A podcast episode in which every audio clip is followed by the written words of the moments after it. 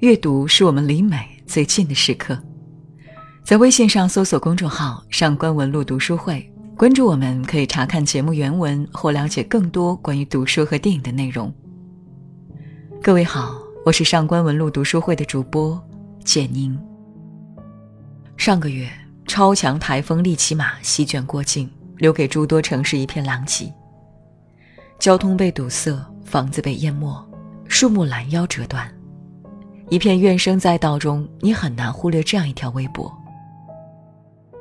你可能看过戚薇前两年主演的那部《你好，乔安》，你也可能在书店的畅销书栏翻过这本《女王乔安》，但这一次，中国网友重新认识了这位名叫张小涵的女作家。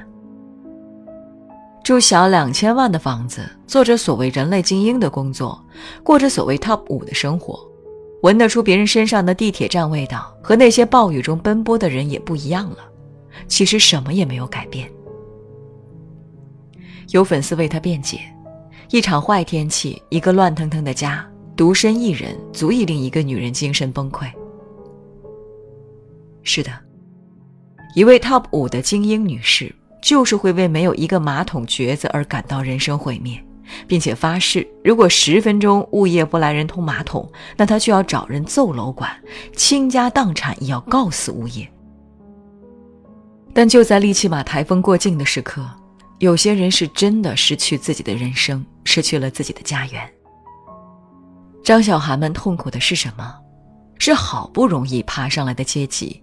好不容易可以在两千万的高层俯瞰暴风雨中奔波的人，结果一场大雨交回原形，颜面尽失。文字所难以粉饰的傲慢，正顺着网线与每一个看客相对。每一个奔波于上班路上的网友，都难免低头在自己的衣领嗅一嗅，什么是地铁站的味道。张小涵在开头提到了《寄生虫》这部今夏最让人期待的电影，而他真的明白地铁站位意味着什么吗？二零一九年，导演奉俊昊凭借电影《寄生虫》夺得了韩国历史上第一座戛纳金棕榈，连续十二天的韩国票房冠军，豆瓣八点七，至今热度不减。饰演男主角的是我们熟悉的老戏骨，也是导演的老搭档。宋康昊，《寄生虫》虽还未在国内上映，但自得奖讯息传来，已然成为国人最期待的韩影之一。我朋友圈不乏特地前往韩国、香港一睹为快的影迷。坦白说，我觉得这部电影并不害怕剧透，它是那种即便你能猜到故事走向，但仍旧忍不住一看再看的佳作。故事倒不复杂。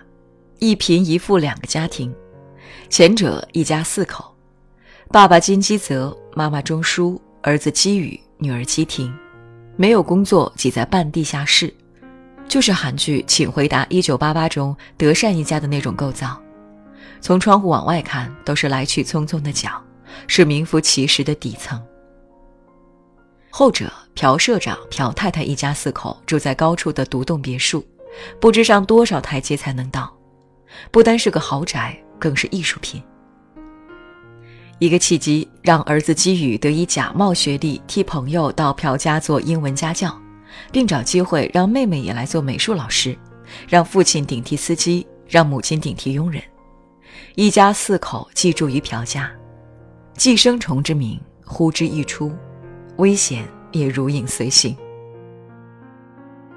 这部电影戳中了阶级、贫富和年轻人的未来，而故事的发展又如何不令张小涵们心有戚戚？寄生虫里最为人所不解的是富人们的蠢。同样是一家四口，朴家显然要体面许多，每天从楼上的卧室悠悠醒来，下楼便有佣人做好的早餐，落地窗透进灿烂的阳光，外面的是绿绿的草坪。丈夫在外是公司老总，社会地位颇高，出门司机车接车送；妻子是家庭主妇，貌美贤淑，两人生有一对儿女。我想，朴太太唯一要做的事，只有花钱教育好自己的孩子，因而才会让基于有机可乘，一张伪造的假大学文凭就弄到了家教的职位。而后女儿基婷随口忽悠了一家美国大学学美术，用事先搜好的艺术治疗相关知识，硬着头皮背，也成功俘获了朴太太。剩下的事就更简单，姬婷略施小计，把内裤脱在车上，便让朴社长相信他们的司机不单私生活混乱，还有可能交了一个吸毒女友。父亲当上司机后，这一家子又用诈骗的方式搭建了一个高级会所，专门介绍佣人。成功让朴太太选择了母亲钟书顶替原来的保姆。整个过程是如此的顺利，以至于金爸爸忍不住说：“太太人很单纯又善良，有钱却很善良。”金妈妈立马接过话头：“不是有钱却很善良，是有钱所以善良，懂吗？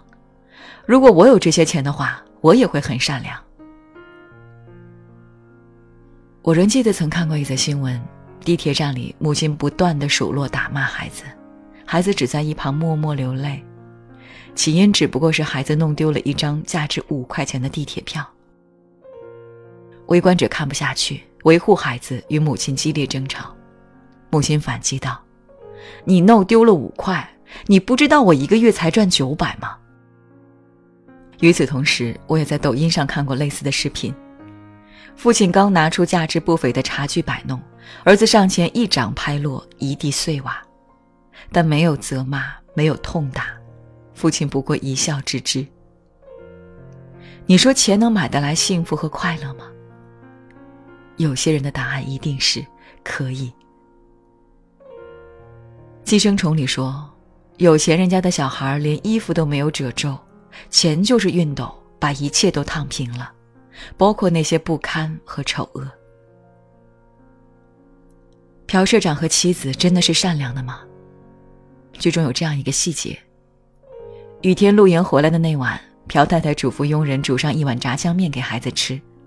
儿子拒绝后，他本来让佣人吃，却发现炸酱面里放了昂贵的韩牛肉，立马改口让丈夫吃。朴社长不吃，太太索性拿起筷子吃得一干二净，一口都不剩。看着干净的碗底，谁不哑口无言？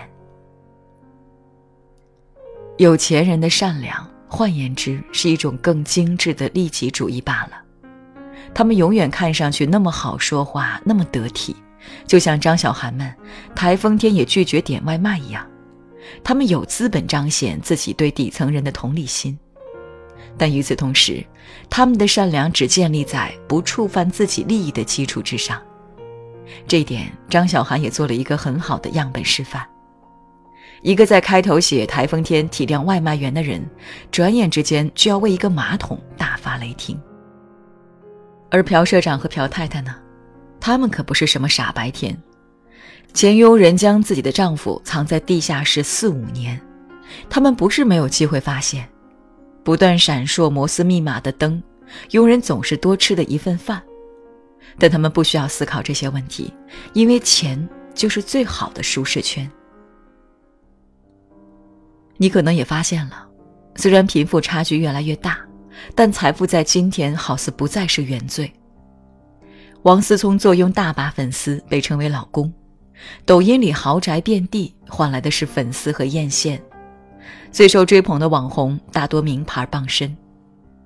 归根结底。网络模糊了贫富之间的界限，你能看到的是，原来首富也吃泡面，原来坐拥十几套房收租的阿伯也不过拖鞋大裤衩，明星在视频直播里推荐着几十块钱的面膜，在二手网站上出售个人物品，网红也为了鸡毛蒜皮大打出手，你可能和王思聪玩同一款网络游戏，他们想要出名或者想要得到网友的喜爱。似乎是件特别简单的事，自降身价就好。那么我们和他们到底有什么差别？导演奉俊昊在接受采访时说道：“虽然生活在一个国家和城市，但富人和穷人可能都没机会相遇。而寄生虫就让穷人撞上富人。倒不是剧透，你也可以想象。”当金家所做的事情败露后，结局会往哪个方向走？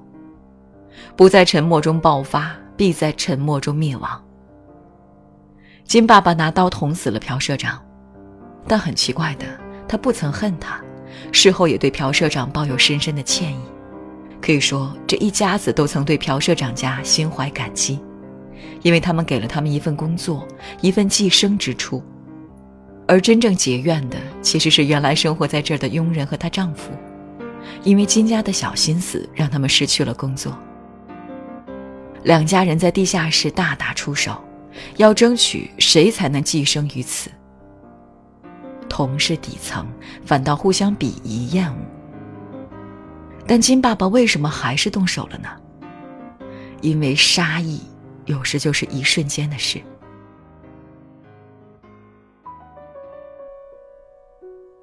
张小涵所说的地铁位，其实是贯穿了全剧的引子，是贫富矛盾的核心。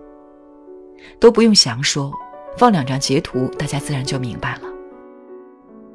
当结尾朴家小儿子办生日宴时，寄居于地下室多年的佣人丈夫拿着刀上来，他捅伤了女儿姬婷，又要杀金妈妈，结果被善运动的金妈妈反杀，女儿倒在一片血泊中。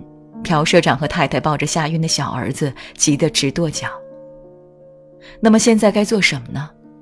金爸爸看向朴社长，该救基婷对吧？他的胸口早已被鲜血浸透。朴社长冲金爸爸要车钥匙，送儿子去医院，但钥匙被濒死的佣人丈夫压着，他捂着鼻子，嫌恶地从穷人身下拿走了钥匙。杀意。就在此刻迸发。奉俊昊没有偏袒任何一方，贫也好，富也罢，他更是在陈述一个事实：韩国的阶级分化已经到了这般的地步，从去年的燃烧到今年的寄生虫，无不聚焦于此。导演们在忧心这个社会的未来，累积的愤怒，累积的差距，畸形的社会结构。最后遭殃的不过是这个社会的普通百姓。当寄生虫得以在戛纳一展光彩时，韩国总统文在寅亲自发文祝贺。获奖作品《寄生虫》得到了认可，被认为是过去这一年来制作出的世界电影中最棒的电影，这是无上的荣耀。我和珍惜我国电影的国民们一同分享获奖的喜悦，不怕露丑，不怕丢面。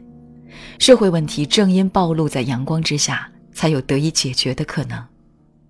电影的伟大，不正在于此吗？好了，今天想问大家这样的一个问题：哪一刻你感受到了贫富之差？欢迎大家在评论区里留言哦。如果你想查看今天节目的内容，请到微信上搜索公众号“上官文露读书会”。阅读是我们离美最近的时刻，让我们共赴一场美丽的约会。今天的读书就到这里，下期再会。